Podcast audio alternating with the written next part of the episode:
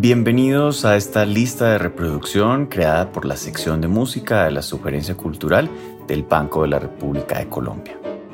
Les habla Felipe Clavijo Ospina y este es el cuarto programa de una serie de seis episodios de la lista de reproducción El Rey de los Instrumentos, en los que descubriremos el fascinante mundo sonoro del órgano.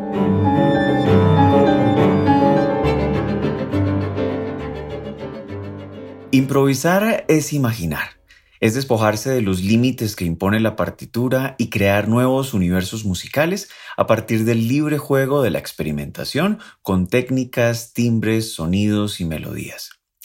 Este recurso que en el barroco tuvo su periodo de mayor gloria, hoy ha quedado reducido en el ámbito de la llamada música erudita al órgano tubular.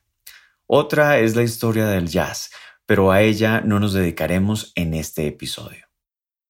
Buxtehude, Bach, Couperin, Mozart, Beethoven y Bruckner, por solo nombrar a algunos, fueron todos grandes improvisadores. Son famosas, por ejemplo, las gestas virtuosísticas de Bach cuando ponía a prueba el desempeño de un órgano recién construido, o las de Bruckner en su concierto de improvisaciones en el londinense Royal Albert Hall en 1871. Lamentablemente no ha quedado registro de ninguna de las dos. Ahora bien, la aproximación más cercana que tenemos a ese mundo musical perdido en el tiempo la encontramos en los preludios y fugas de Buxtehude, que se cuenta nacieron como improvisaciones escritas. Gracias a la invención de los sistemas de grabación, hoy podemos disfrutar y estudiar las creaciones de los más grandes improvisadores que han vivido desde el inicio de la era fonográfica. Es el caso de Pierre Cocherot, versátil organista y maestro indiscutible en el arte de la improvisación en el siglo XX. Indeciso entre el estudio de las leyes y la música, optó por esta última al ingresar al Conservatorio Nacional de París. Se destacó en las asignaturas de armonía, historia de la música, órgano y composición, al punto que su maestro Marcel Dupré lo definió como un fenómeno sin paralelo en la historia moderna del órgano. Ese indiscutible talento lo llevó a ganar la plaza de organista titular de la Catedral de Notre Dame en París. A partir de su nominación, Cocherot se hizo una fama mundial que perdura hasta hoy gracias a múltiples giras de conciertos por los Estados Unidos y el resto del mundo. Su destreza en el arte de la improvisación fue tan importante que una cantidad considerable de ellas se grabaron y han sido reconstruidas en partitura. Así, los organistas de hoy pueden interpretar estas obras fenomenales que en su momento sonaron como producto de la inspiración espontánea de un genio improvisador. Un ejemplo de ello es la reconstrucción en partitura lograda por Anthony Hammond de una sinfonía que Cocherot improvisó durante un concierto ofrecido en 1972 en la Catedral de St. Mary, en la ciudad de San Francisco. Para esta ocasión, Cocherot se inspiró sobre un tema de Frescobaldi para articular los cinco movimientos: fanfarria, esquerzo, giga, lamento y tocata. Otro genio improvisador y continuador del legado de Cocherot, sin haber tomado una sola clase con él, es el organista francés Pierre Pansemaille. Como su maestro en absencia, estudió primero privadamente y luego ingresó al Conservatorio de París, donde se formó con Roland Falcinelli, una virtuosa discípula de Marcel Dupré. Posteriormente, en 1987, ganó por concurso el puesto de organista titular de la Catedral de Saint-Denis de París, necrópolis de los reyes de Francia y hogar del primer instrumento construido por Aristide Cavaille-Coll.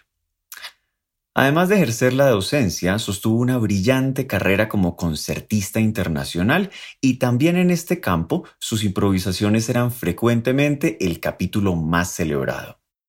Para celebrar sus 30 años de servicio como organista titular, ofreció un recital de improvisaciones en Saint-Denis, que sería su último encuentro con el público, pues en ese mismo año, 2017, le fue diagnosticado un cáncer terminal de pulmón. Pierre Pansemaille falleció el 12 de enero del año siguiente. Su legado perdura en numerosas grabaciones y a través de sus discípulos.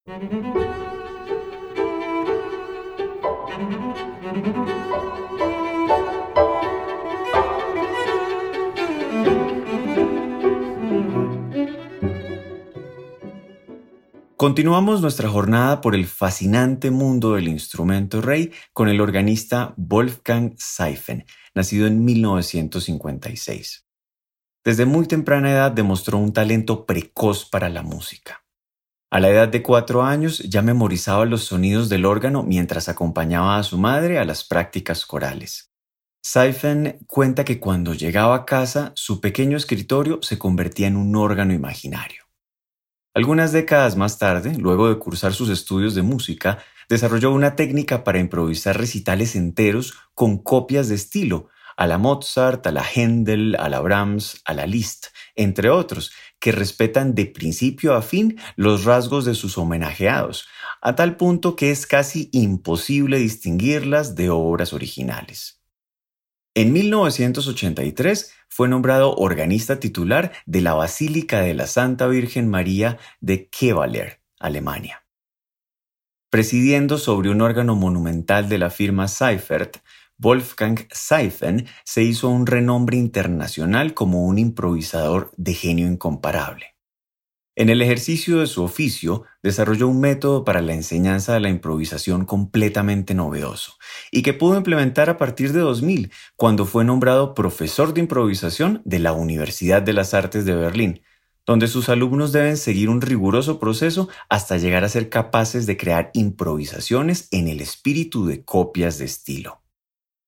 Al profesor Seifen le gusta iniciar sus recitales con una obra en estilo de Bach sin que se note que la está inventando en el momento.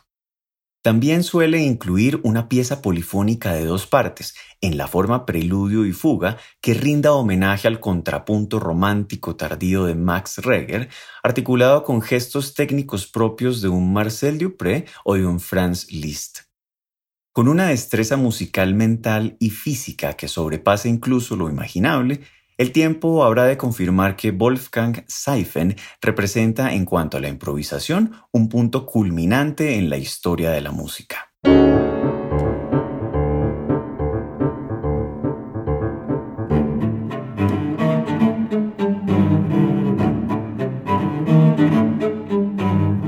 Los invitamos a escuchar la lista de reproducción El Rey de los Instrumentos, que se encuentra disponible en la cuenta de Spotify Banrep Cultural.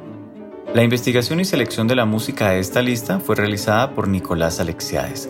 Los estuvimos acompañando Felipe Clavijo Espina en la presentación y adaptación de este episodio, Jefferson Rosas en la edición y montaje y María Alejandra Granados en la producción. Toda la actividad cultural del Banco de la República se encuentra en la página web www.banrepcultural.org, en Facebook como Sala de Conciertos Biblioteca Luis Ángel Arango y en Instagram, Twitter y YouTube como Banrep Cultural.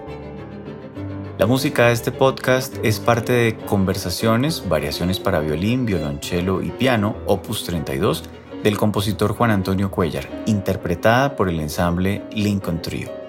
Los esperamos en nuestro próximo episodio.